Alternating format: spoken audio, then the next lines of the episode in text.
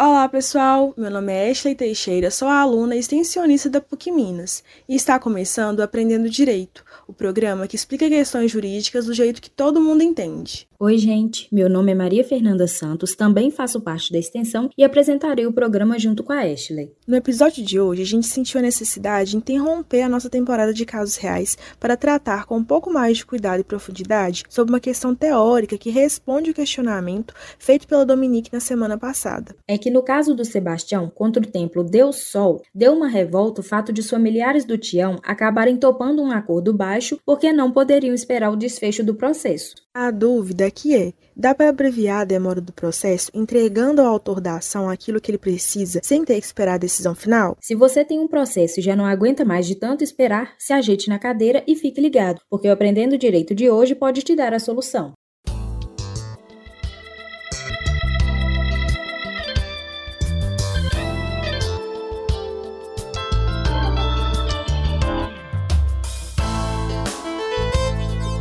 A gente ficou tão apegado às histórias que vocês nos contaram que resolvemos tentar uma dinâmica parecida, simulando um casinho. Mas hoje não tem nada de real não, viu? Nós que inventamos mesmo. Imagine que o advogado João tenha recebido em seu escritório a Janaína, uma mulher que gostaria de contratá-lo para juizar uma ação de alimentos. Ela contou ao advogado que havia se separado havia três meses e que tinha dois filhos para criar, um de 3 e outro de 6 anos. Relatou ainda que depois que o ex-marido pediu o divórcio, ele simplesmente saiu de casa, sem olhar para trás, pouco se importando se além dela também estava deixando os filhos. Janaína contou ainda que desde que saiu de casa, o seu ex-marido, que vamos chamar de Marcos, não pagou nenhum centavo para os filhos. O Marcos é daqueles caras sem noção, sabe? Que acha que se separando da esposa está se separando dos filhos também. Quando é assim, no fim das contas, quem sofre mais são os filhos, né?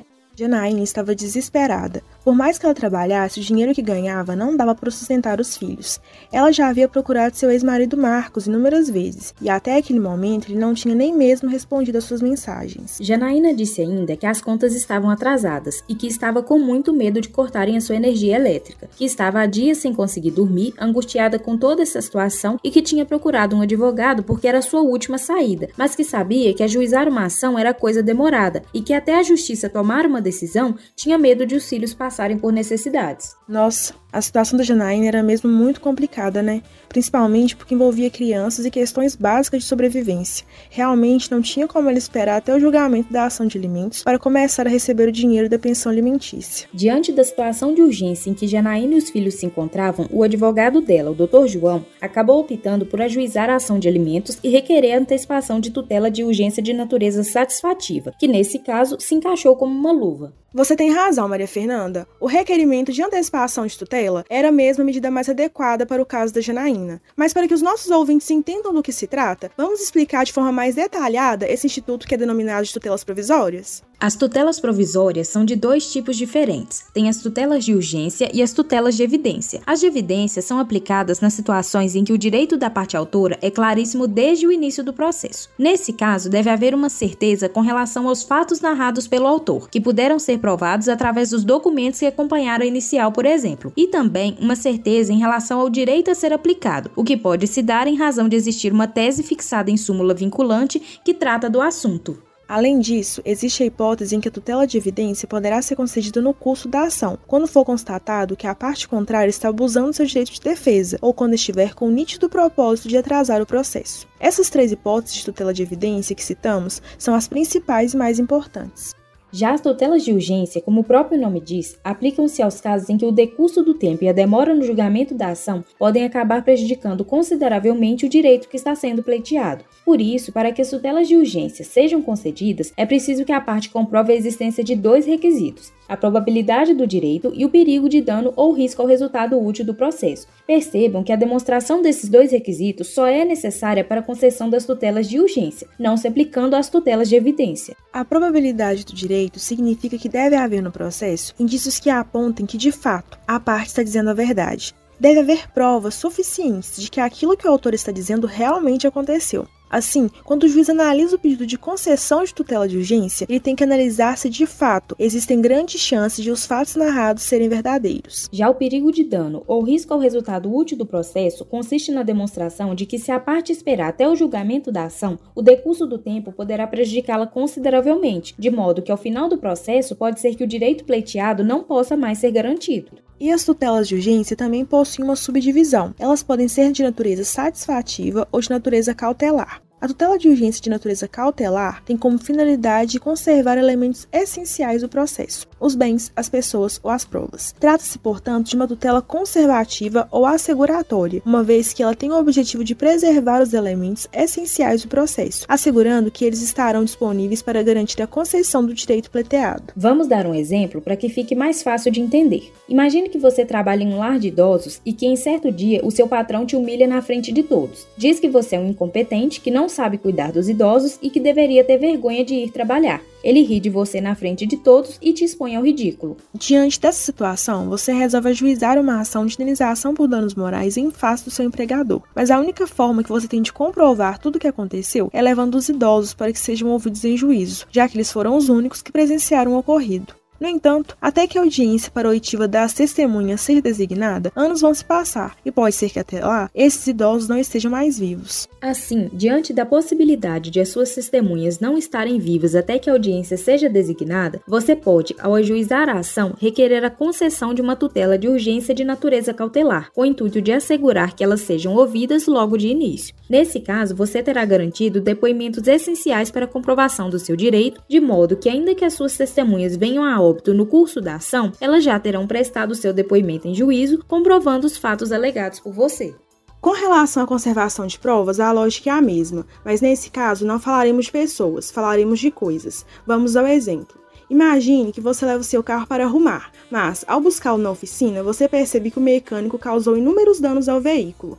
Você quer ajuizar contra ele uma ação de indenização por danos materiais mas, ao mesmo tempo, quer consertar os estragos, já que você precisa do seu veículo para trabalhar. Assim, para que você não tenha que ficar com o veículo estragado até que seja realizada a perícia judicial necessária para comprovar a existência dos danos e a sua causa, você pode requerer a concessão de tutela de urgência de natureza cautelar, a fim de que a perícia seja realizada logo no início do processo. Dessa forma, você não precisará esperar até o julgamento da ação para consertar o seu veículo e também não estará destruindo as provas que demonstram a existência do seu direito. Por fim, vamos dar um exemplo de um caso em que as tutelas de urgência de natureza cautelar se aplicam para a conservação de bens. Imagine que José te deve uma quantia considerável e que ele se recusa a pagar. Você fica sabendo que ele está em uma situação financeira muito difícil e que está vendendo tudo o que tem para ir embora para os Estados Unidos. Sabendo disso, você ajuiza uma ação de cobrança contra ele, mas já está ciente de que se ele continuar vendendo tudo o que tem, até o final da ação ele não terá patrimônio suficiente para garantir o seu pagamento. Por isso, ao ajuizar a ação de cobrança, você poderá requerer ao juiz que conceda a tutela de urgência de natureza cautelar, determinando a penhora dos bens de José a fim de garantir que ele não irá vendê-los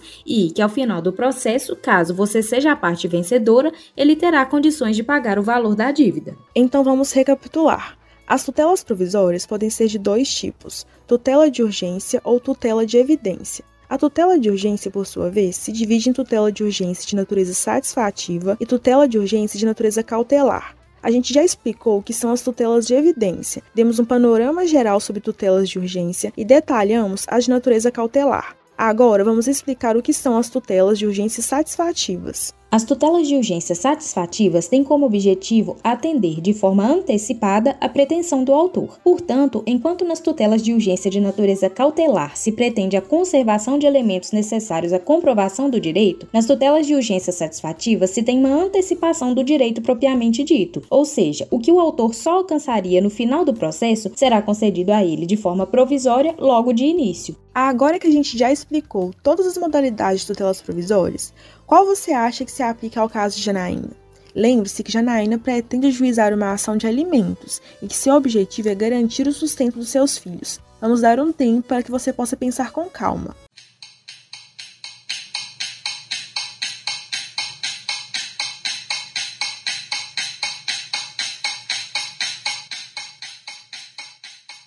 Se você respondeu tutela de urgência de natureza satisfativa, você está correto. Foi exatamente essa modalidade de tutela que o Dr. João requereu ao ajuizar a ação de alimentos para os filhos de Janaína. Perceba que nesse caso estão presentes ambos os requisitos necessários para a concessão da tutela. O primeiro deles, que é a probabilidade do direito, está presente porque as crianças são filhas de Marcos e, portanto, ele possui a obrigação de garantir a elas a satisfação de suas necessidades básicas. Já o perigo de dano ou risco ao resultado útil do processo se faz presente porque o objeto da ação é uma verba de natureza alimentar, necessária à subsistência das crianças. Aqui, parte-se do pressuposto de que as crianças não podem deixar de se alimentar, frequentar a escola, ter acesso à água, luz, lazer, remédios e afins, até o fim da ação. Percebam que é uma necessidade imediata que não pode aguardar. Nesse caso, o Dr. João ajuizou uma ação de alimentos com pedido de antecipação de tutela de urgência satisfativa, para que antes mesmo de o réu ser citado para contestar, o juiz fixasse alimentos provisórios em favor das crianças. Como o próprio nome diz, no caso das tutelas de urgência de natureza satisfativa, se tem a concessão provisória do direito, uma vez que não há nenhuma garantia de que no curso do processo o réu não irá comprovar que, na verdade, o autor não tem o direito que está pleiteando. Portanto, existe a possibilidade que a tutela de urgência inicialmente concedida seja convertida em tutela definitiva, no caso da ação ser julgada procedente, ou dela ser revogada, no caso da improcedência. E essa provisoriedade das tutelas de urgência chega a ser uma questão lógica. Isso porque, para concedê-la, o juiz ouve apenas uma das partes, fazendo uma análise superficial do caso, não proporcionando à parte contrária o direito ao contraditório e à ampla defesa, razão pela qual, caso fosse definitiva, configuraria uma baita injustiça justiça para a parte contrária, além de ser uma afronta ao devido processo legal. Pessoal, o papo está ótimo, mas infelizmente já deu nosso tempo e vamos ter que ficar por aqui. Antes de finalizarmos, gostaríamos de deixar nosso muito obrigado às rádios parceiras, que apesar da falta de recursos do projeto, toparam fazer a nossa divulgação. E para vocês que nos acompanharam até aqui, fica o nosso muito obrigado pela audiência. Um beijo para vocês e até semana que vem. Fiquem com Deus.